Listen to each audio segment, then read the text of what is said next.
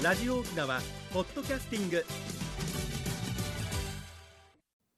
赤瓦長瓶のグブリーサビラ放送717回目の今日は10月の3日。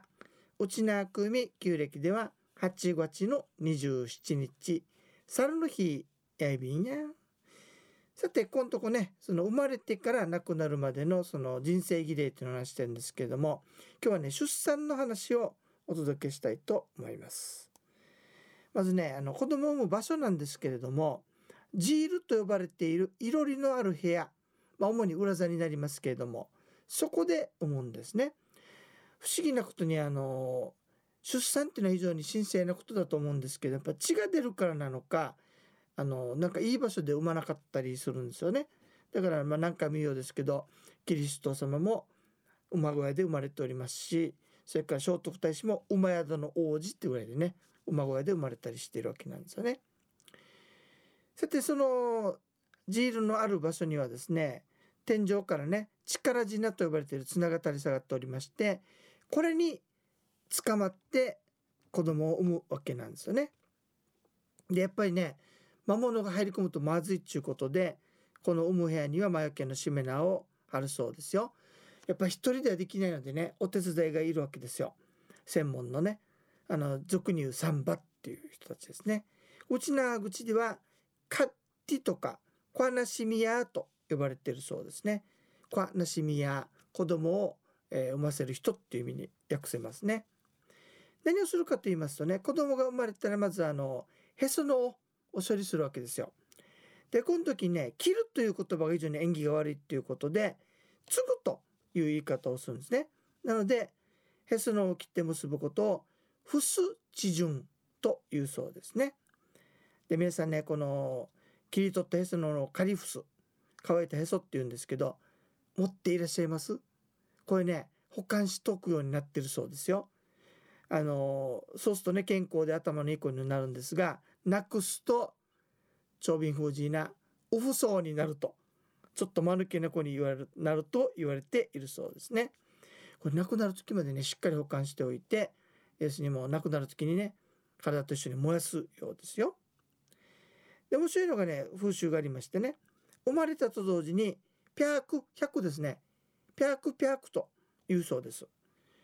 そしてね赤ちゃんの額に鍋炭を2回こすりつける風習があるところもあるんですね。これは100歳まで長生きにするようにという願いから来てるそうですよ。で子供が生まれた時は産着白い産着ねそれからそうめんそして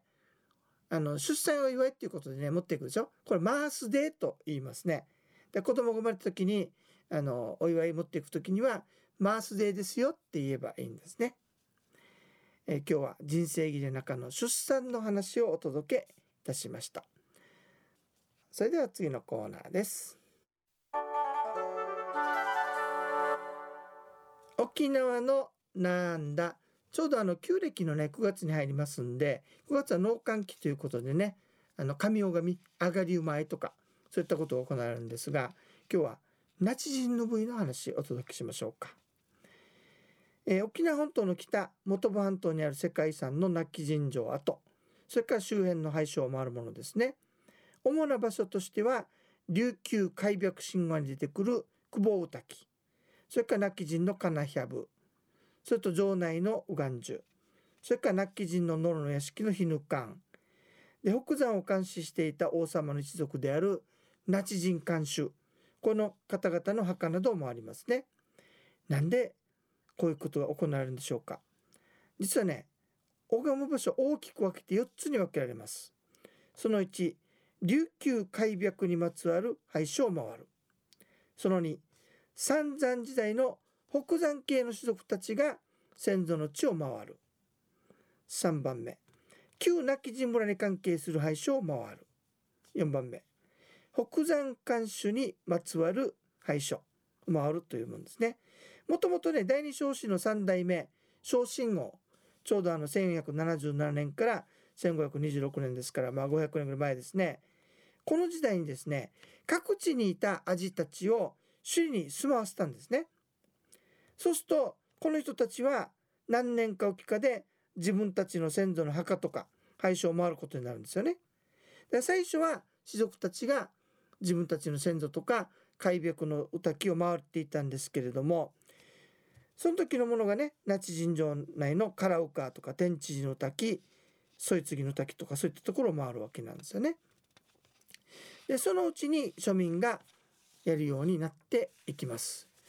ところで開闢の神話って言いましたけどこういう話なんですよ。天帝が奄美京に命じて琉球の島々を作らせました。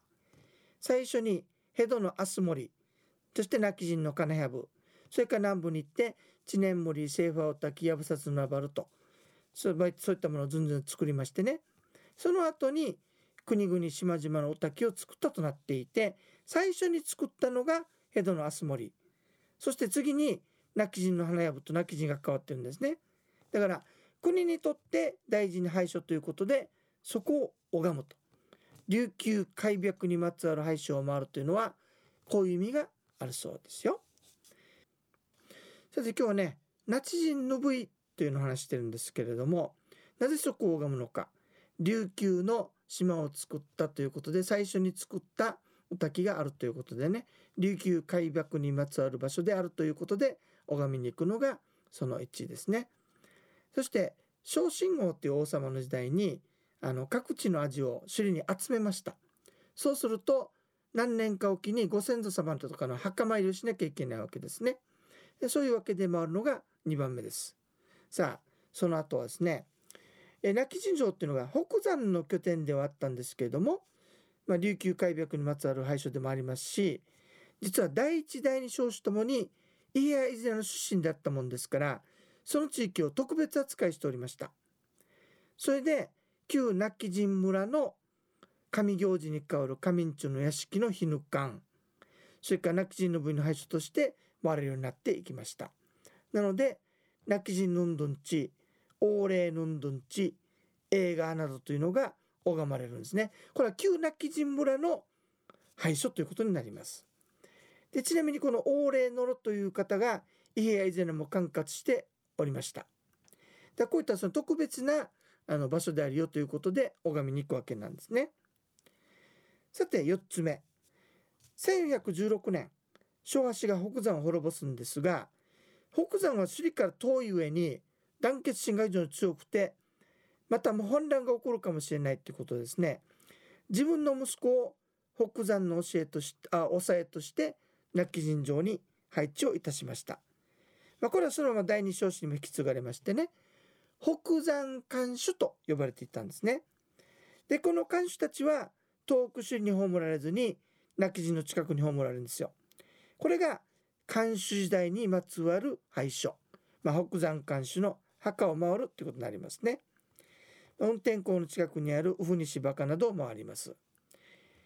だからねあのナチ人の部位の廃所っていうのは4つの性格を持っていてもう一回言ってみますけども一つは、えー、琉球開闢にまつわる、えー、金藪滝とかそういうのがあると。そこを回ります。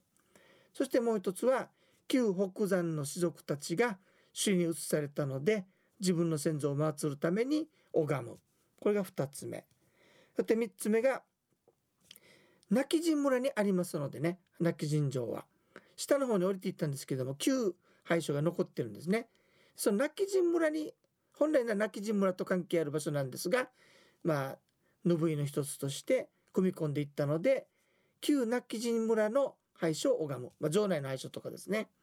4つ目が北山をあの監視していた北山監守の方々のお墓。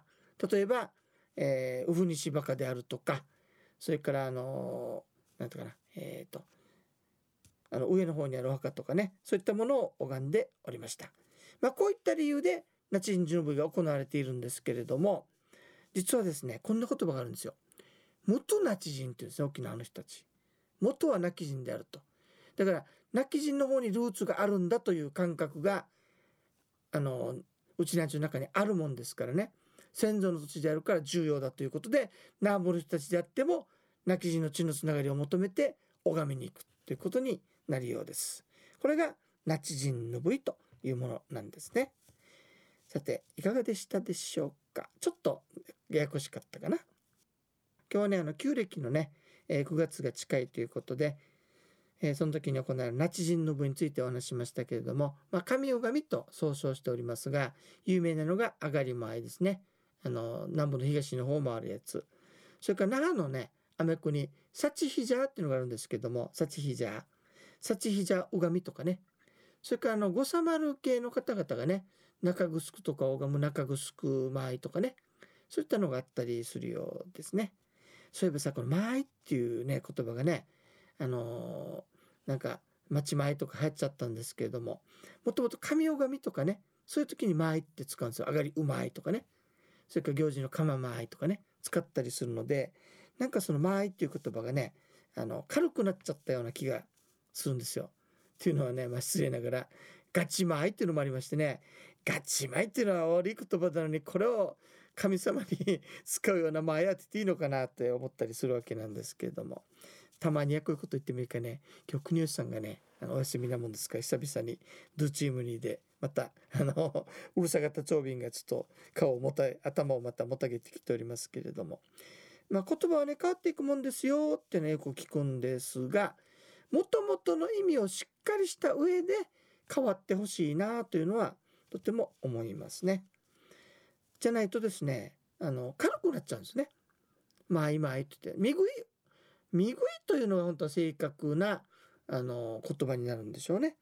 町前ったら町ってまた市場だからねあの市場ぐるぐる回るのっていう人もいたりしましたけれども、まあ、そこら辺をねうまくあのまあ商品名として捉えとけばいいのかなということで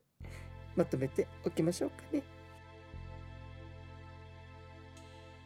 えー、ゆむやまのユンタクするうちね時間のちょい便。自分でユンタクって言ってしまいましたけれどもユンタクってあんまりいい言葉じゃないらしいですね。おしゃべりみたいな意味なんでね。語れ語と言いなさいって言われたりしましたけど。も、この人周りに言う人がたくさんいたんですよね。目視はうるさいなと思ったんだけど今逆に自分がその立場になってるなと思ったらまたちょっとええー、って思ったりするわけなんですけれども。年なのか長瓶の節句なのかよう分かりませんけれどもね。それ皆さんあの10月のね10月と11月のツアーなんですけどもおかげさまでね早々と満席になりました。本当にありがとうございました。まあコロナの最中なんでね、まあ、22名というあの、まあ、少人数募集になりましたけれどもやっとね制限も解除されましたがまだまだ油断はできないと思いますので本当手洗いうがいねそれから不要な外出ねを控えていただいてですねえー、まだ頑張っていけばいいなと思ったりします。ツアーもね、ちょくちょくまたあの増えていくかと思いますんで、その時はまたワンからワンからして申し込んでくださいね。あ、先祖の声が久々でしょう。というわけで、番組のご案内や赤瓦長瓶 AB タン。それではまた来週までごぶりさびら。